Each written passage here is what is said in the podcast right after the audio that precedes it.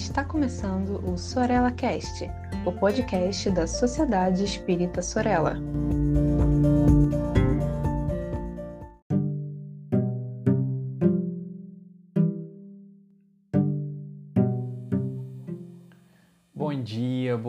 Tarde ou boa noite para todas e todos. Sejam bem-vindas e bem-vindos. Me chamo Bruno e aqui a gente está para compartilhar reflexões e estudos sobre o Espiritismo, seus conceitos e a sua ética.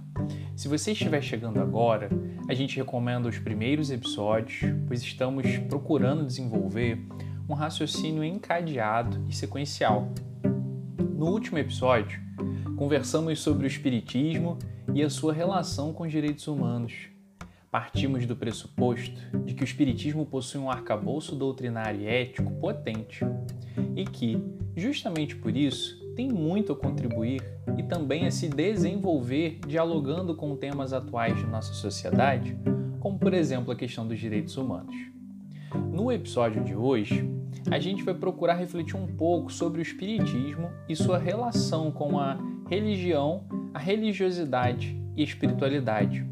O Espiritismo é religião? O que é o Espiritismo? A partir dessas duas questões, vamos buscar encadear ideias e reflexões para a gente poder pensar e trocar. O Espiritismo é uma religião? Antes de responder essa pergunta, é necessário a gente definir o que, que a gente entende por religião. Sempre que fazemos uso de alguma palavra, é importante que a gente defina ela de forma muito clara e objetiva. Qual é o significado que a gente dá a ela? Como a entendemos?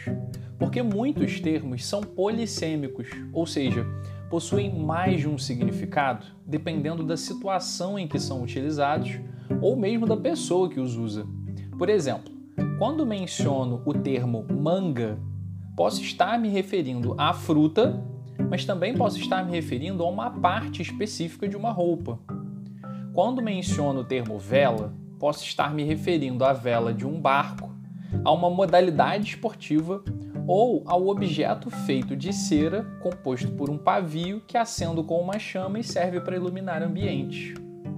Inclusive, muitos dos nossos problemas de relacionamento, profissionais, com amigos, com família, surgem a partir de mal entendidos que se originam em falhas de comunicação, onde não expressamos com exatidão o que sentimos ou pensamos, ou as outras pessoas não souberam interpretar nossas palavras.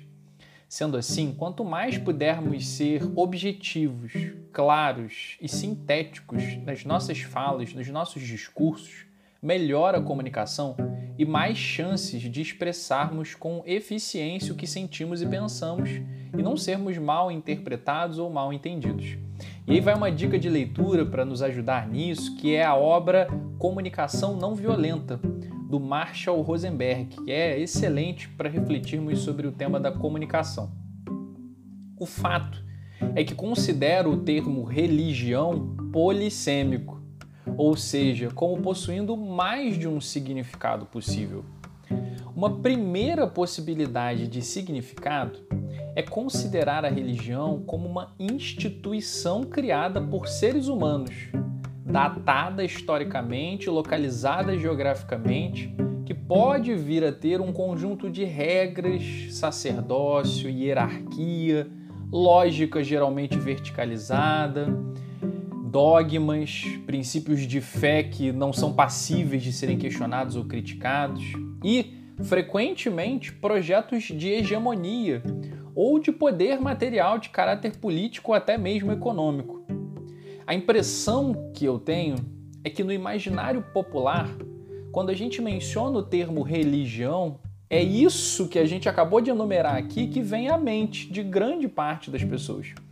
Sob esse aspecto, o Espiritismo não é de forma nenhuma religião. Agora, existe uma segunda possibilidade de significado para o termo religião, que é considerá-la enquanto um sentimento, uma forma de conexão interior e particular do ser humano com uma força maior, com o sagrado, com Deus, independentemente de instituições, regras fechadas ou lugares.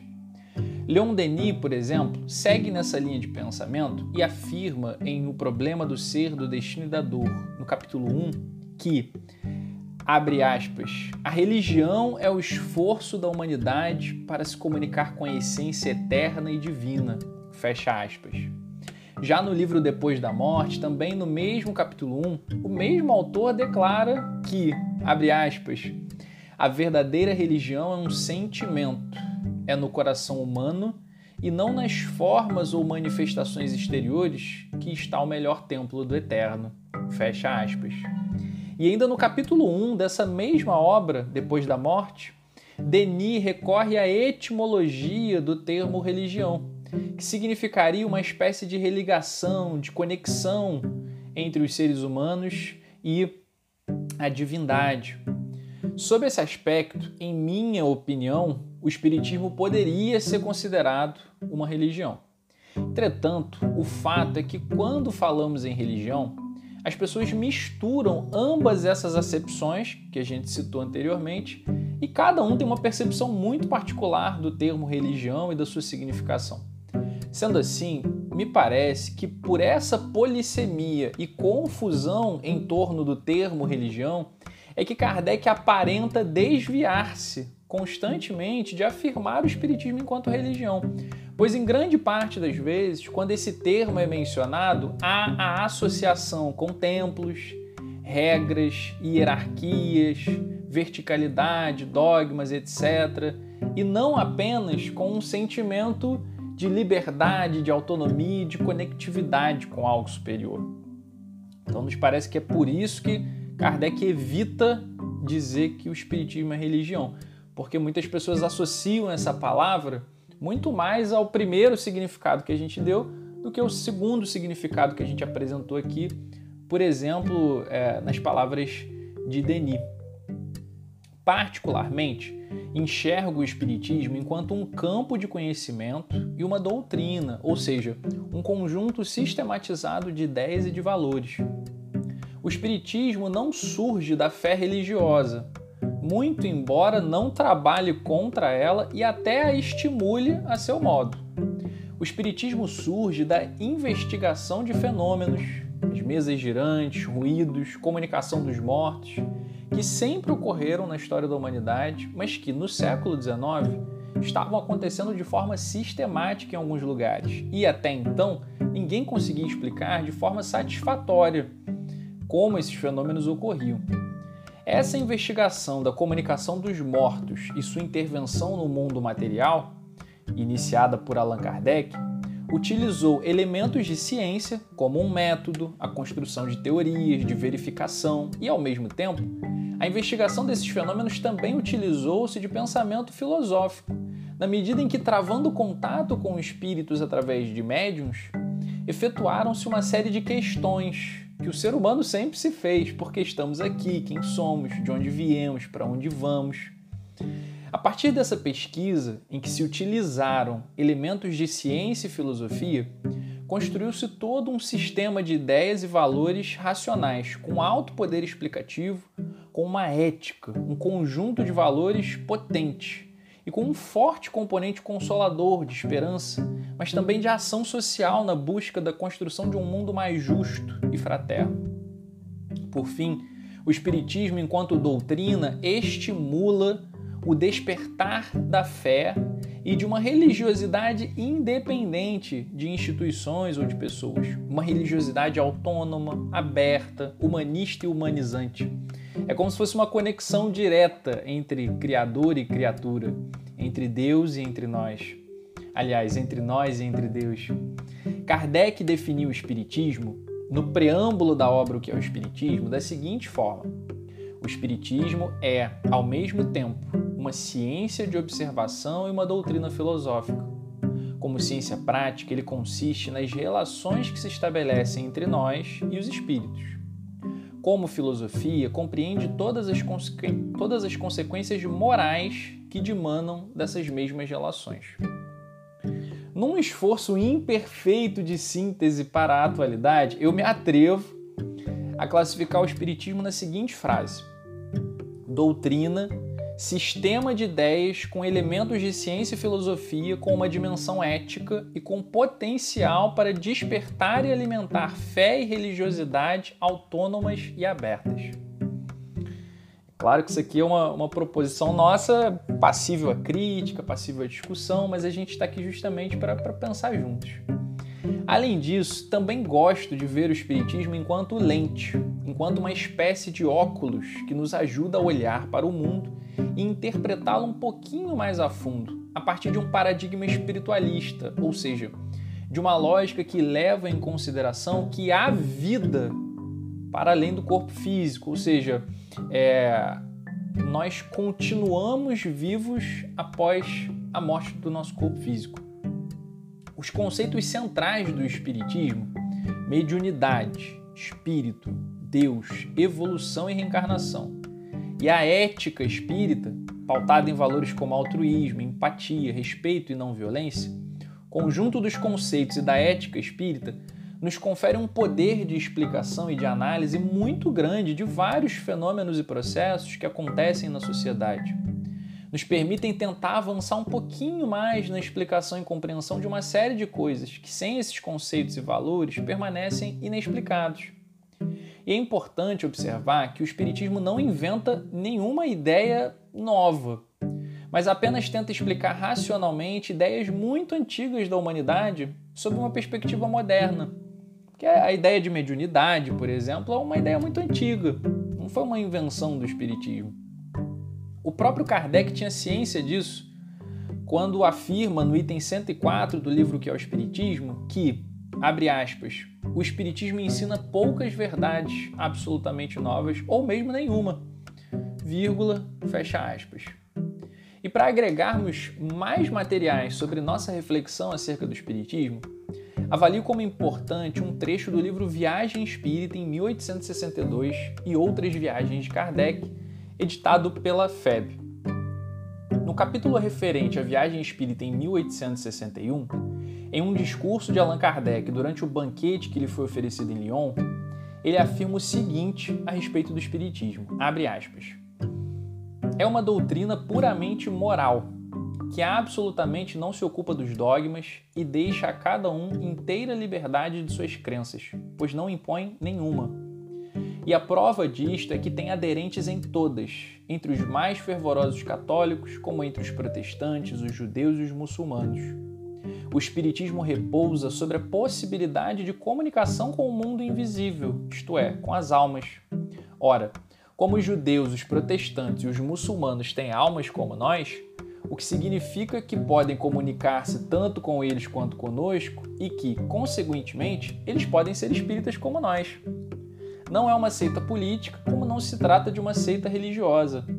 É a constatação de um fato que não pertence mais a um partido do que a eletricidade e as estradas de ferro. É, insisto, uma doutrina moral. E a moral está em todas as religiões, em todos os partidos. Fecha aspas. Nesse trecho, Kardec aponta o Espiritismo enquanto um conjunto de conhecimentos que pode ser apropriado por qualquer pessoa independentemente de sua crença ou religião. Tanto que ele revela que em seu tempo haviam pessoas de outras religiões que aderiam ao espiritismo sem necessariamente abandonar suas crenças anteriores. Isso faz muito sentido, por exemplo, quando vemos a mediunidade, que é uma faculdade do ser humano. Há indivíduos médiums em todas ou quase todas as religiões, culturas e sociedades. E nesse sentido, o Espiritismo é uma ferramenta para auxiliar a entender essa faculdade e lidar com ela de forma saudável e equilibrada. Dessa forma, vejo o Espiritismo como uma contribuição para o pensamento humano, para a religiosidade das pessoas e para a sociedade. Não o enxergo como um rival de outras denominações, crenças, filosofias, das ciências ou das religiões. Não o enxergo como uma ideia que vai homogeneizar, suplantar ou hegemonizar Vejo o Espiritismo como um conjunto potente de ideias e valores que tem muito a oferecer e a trocar. Vejo o Espiritismo como um estímulo a uma espiritualidade humanizante, altruísta, livre. O pastor Henrique Vieira, no livro Amor como Revolução, vai falar o seguinte sobre espiritualidade. Abre aspas. Espiritualidade é abertura. Fundamentalismo é fechamento. Espiritualidade se move nas perguntas. Fundamentalismo é incertezas irretocáveis. Espiritualidade é experiência e contemplação. Fundamentalismo é doutrina. Espiritualidade se move no amor e na liberdade. Fundamentalismo na culpa e no medo. Espiritualidade transita nas diferenças e percebe a diversidade como expressão sagrada. Fundamentalismo vê a diversidade como maldição. Portanto, a experiência religiosa é saudável quando alimenta a espiritualidade sem sufocá-la. Fecha aspas. Em um outro trecho, ainda o pastor Henrique Vieira, no livro Amor como Revolução, continua. Abre aspas. Sendo assim, a espiritualidade não é certeza objetiva, porque transita na dúvida. Espiritualidade não é institucionalizar o sagrado, fechando-o em dogmas e verdades inabaláveis, mas é o exercício de tatear o sagrado tal qual um bebê passando os dedos no rosto da mãe. Espiritualidade é mais abertura do que fechamento, mais perguntas do que respostas mais consolo e caminhada do que bênção ou maldição. Fecha aspas. Por fim, em um outro trecho, o Henrique Vieira remata sua ideia de Deus e espiritualidade dizendo assim: abre aspas. Gosto de pensar em Deus assim, como o sorriso da Maria. Abro um parênteses aqui que parece que é a filha dele, né? Aí ele continua. Esse sorriso que é para mim, mas não só. Gosto de pensar no amor de Deus, como algo parecido com o que sinto por ela. Deus não é uma verdade fechada, petrificada em um texto e que precisa ser defendido dos hereges. É como amar Maria e saber que não sou o dono dela. Amar a Deus é saber que não o controlo, que ele sorri para outros povos, culturas e religiões. Fecha aspas. Então, companheiras e companheiros, que possamos ter e alimentar essa espiritualidade aberta, agregadora, libertadora, acolhedora, aconchegante, humanista, empática, horizontal, que valoriza a diversidade, que nos conecte com algo maior, nos alimente enquanto fé saudável, sadia, altruísta e generosa, que nos faça esperançar e despertar emoções e sentimentos saudáveis, que nos conecte com esse poder superior, essa força da vida que cada povo chama por um nome diferente e que nós aqui no Ocidente denominamos de Deus. Que todas e todos possam ter uma excelente semana, que suas famílias e pessoas queridas possam ser abençoadas, envolvidas em amor e carinho, que seus lares possam receber um pouquinho de paz e de aconchego.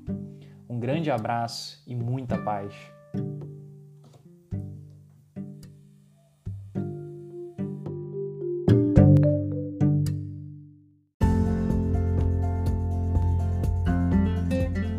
Siga a Sociedade Espírita Sorella nas redes sociais, Facebook e Instagram. Inscreva-se em nosso canal do YouTube e fique por dentro de nossa programação.